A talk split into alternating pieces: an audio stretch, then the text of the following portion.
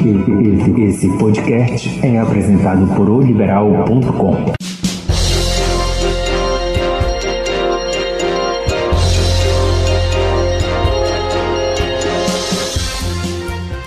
Alô, amigos, um abraço para todo mundo. Estamos chegando com mais um podcast para fechar a semana nessa sexta-feira. E não é qualquer sexta-feira, não, viu? É sexta-feira antes, um dia antes do grande clássico, o clássico mais jogado no mundo. Remy e Paysandu vão entrar em campo às 19 horas no Mangueirão, clássico pela Série C do Campeonato Brasileiro.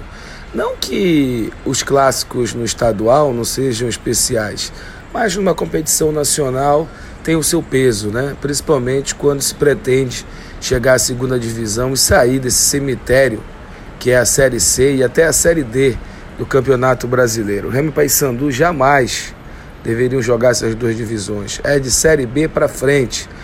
Não é nem pelo, pelo, pela organização, pela estrutura dos clubes, mas por essa torcida, né? por essa paixão do povo paraense tem aí pelos dois clubes, pelo futebol em si. É isso que a gente é, torce e que os dirigentes lutam e que os jogadores façam o mesmo dentro de campo para conseguir o tão sonhado acesso para a Série B, o retorno, né? O, o Remo desde 2007, se não estou enganado, e o Paysandu a última vez foi o que? 2015?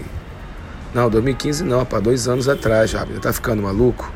2018, né? Jogou 2019, jogou agora 2020. Bem, sobre o clássico, tem dois caras que vão para esse jogo aí sem pressão nenhuma.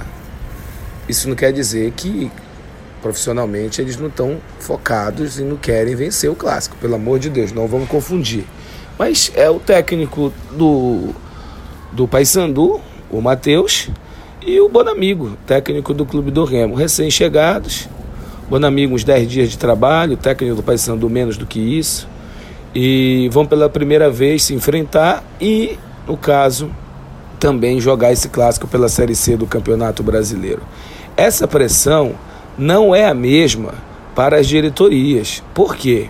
No Remo, é, já dada aí mais ou menos a data de novembro para a eleição, a pressão em cima do presidente que ainda na sua administração não ganhou um clássico. Né? E essa, esse deve ser o anseio do Fábio Bentes para essa partida.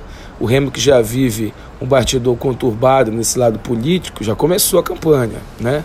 Pelo menos dos opositores à atual gestão. O Fábio até aqui ainda não confirmou se vai vir a reeleição, mas pessoas próximas dele às vezes têm algumas atitudes que nos levam a crer que ele venha a, a essa reeleição. Pelo lado bicolor, a diretoria ela é muito mais cobrada pela posição hoje aonde o Paysandu se encontra na chave do que na realidade o Repá, já que são 10 sem perder e o presidente, o Ricardo Gluckpol, não perdeu até aqui.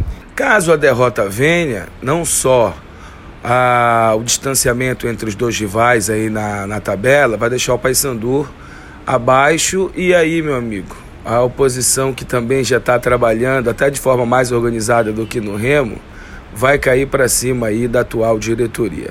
Sobre as duas equipes em campo, eu já disse, já dei meu testemunho, já disse o que eu penso. Penso que o Paysandu tem uma equipe muito mais qualificada, muito mais organizada, tecnicamente melhor, já vem do ano passado, mas perde duas peças bem interessantes.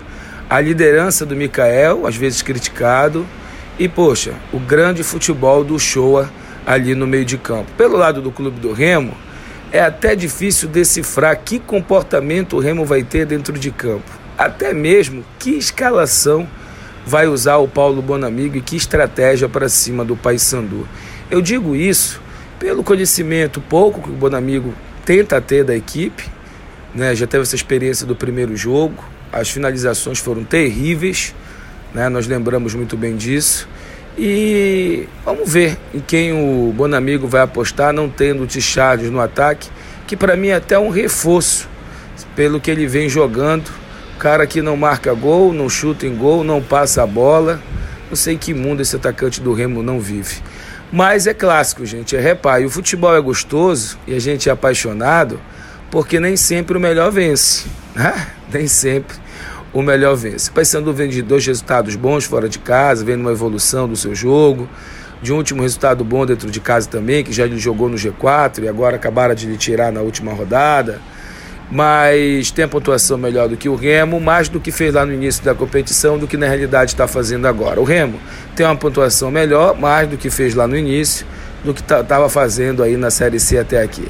Então, gente, é isso. Um bom reparo para todo mundo. A gente se encontra amanhã ao meio-dia na Rádio Liberal FM na, no Liberal Esporte Show com entrevistas especiais, muita música boa, um clima de repá mesmo para esse sábado. Valeu? Um abraço para todo mundo, espalha nos grupos de zap aí, conta para a galera, para que mais gente acompanhe o nosso podcast. Valeu, abraço, bom final de semana, bom repá.